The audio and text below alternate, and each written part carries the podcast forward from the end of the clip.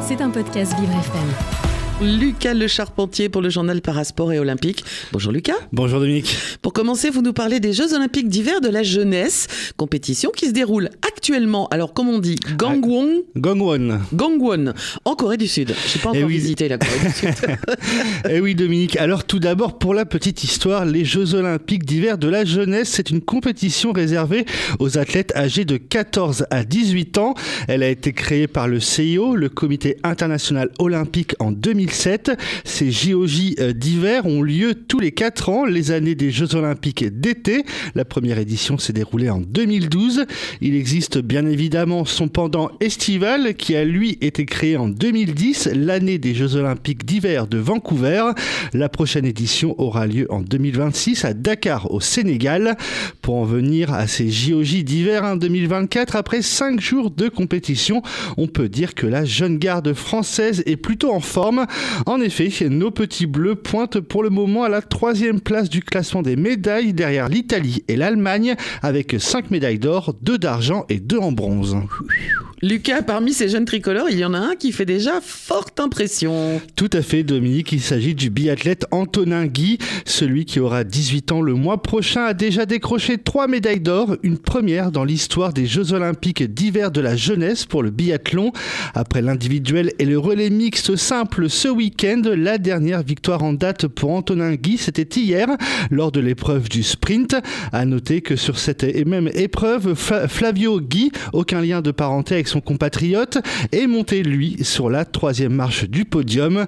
Dominique, on peut aussi saluer les belles performances de Jonas Cholet en snowboard cross, double médaillé d'or en individuel et sur l'épreuve en équipe mixte avec sa coéquipière Léa Casta. Et rien à voir avec Laetitia Casta. Non. Là, les cas d'une compétition olympique à une autre, vous nous parlez à présent des Jeux de Paris 2024. Hier, Emmanuel Macron a présenté ses vœux olympiques et paralympiques. En effet, Dominique, le président de la République s'est rendu à l'INSEP, l'Institut national du sport et de l'expertise de la haute performance situé à Vincennes. Lors de ses vœux, il en a profité pour rappeler l'objectif de la France pour cet été aux Jeux Olympiques, terminer dans le top 5 au classement des médailles. Un objectif qu'il juge plus que jamais atteignable grâce à la structuration du sport français ces dernières années.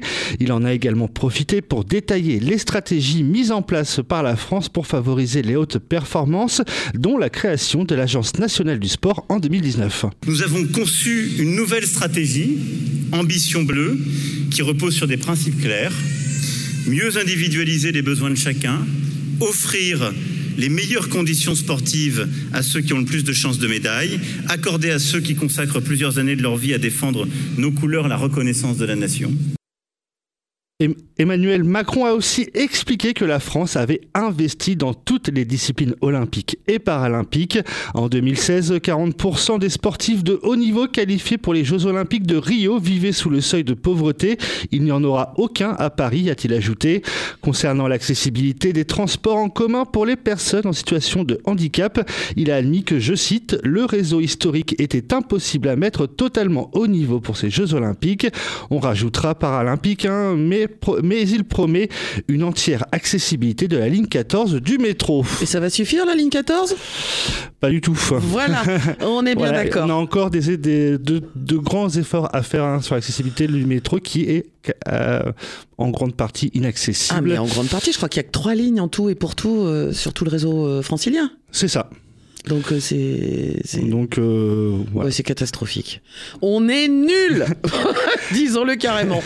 Euh, mais bon, en, même temps, faut pas non plus cracher complètement dans la soupe. Emmanuel Macron, il y est pour rien. Hein. C'est comme il dit, c'est un réseau historique. Et à mon avis, il y a des choses qui n'ont pas été faites au fil des, des années. donc bon bah voilà. il faut que la réflexion soit faite pour le futur, hein, qu'on rende accessible le métro parisien. Il serait temps. Il serait temps, tout à fait. Le journal Le Parasport et Olympique de Lucas Le Charpentier a retrouvé bien sûr en podcast sur vivrefm.com. C'était un podcast Vivre FM. Si vous avez apprécié ce programme, n'hésitez pas à vous abonner.